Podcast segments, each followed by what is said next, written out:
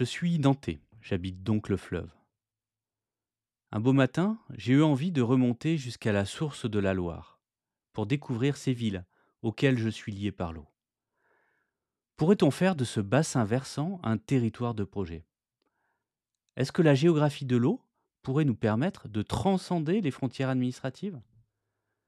Quelle solidarité pourrait-on tisser au fil du fleuve? J'aurais pu enfourcher mon vélo ou sauter dans un canoë, mais j'ai allumé mon ordinateur et démarré Google Earth. À chacun ses aventures. Saint-Nazaire, Nantes, Angers peut-être, Tours bien sûr, Blois, Orléans. Et puis ça se complique, les noms sont incertains. Il y a des affluents comme autant d'impasses où je suis contraint de faire demi-tour.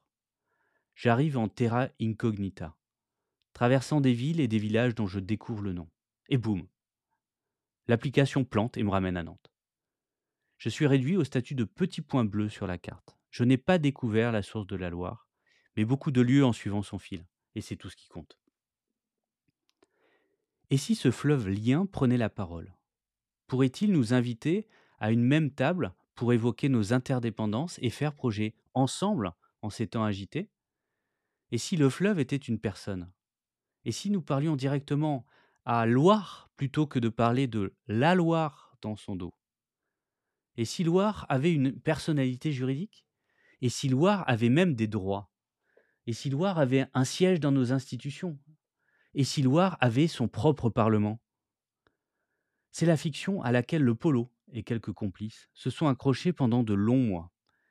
Ils ont auditionné celles et ceux qui fréquentent Loire au quotidien. Écoutez le fleuve nager dans son eau, dormi sur ses îles, renifler sa pollution et même manger son sol.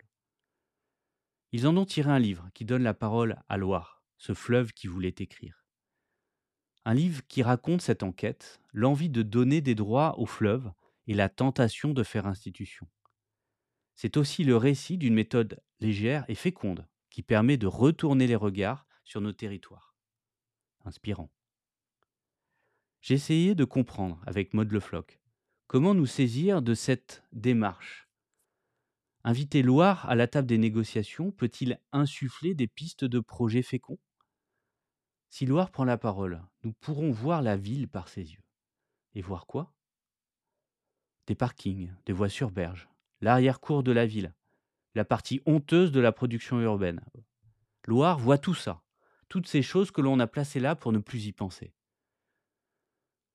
Au moment où on a besoin de refroidir la ville parce que la chaleur monte, on a besoin de la nature pour donner envie de ville, quoi de plus évident que de nouer le dialogue avec le fleuve?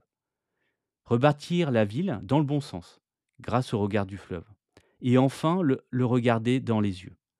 La Loire et pas Loire est dans nos procédures, nos plans d'aménagement, mais uniquement par l'entrée du risque. La Loire fait peur et contraint, alors que Loire a tellement de choses à nous dire. Invitons Loire à la table des projets et tissons nos territoires au fil de son lit. Sylvain Grisot. C'était l'édito de la newsletter du 6 juillet 2022. Abonnez-vous sur dixit.net.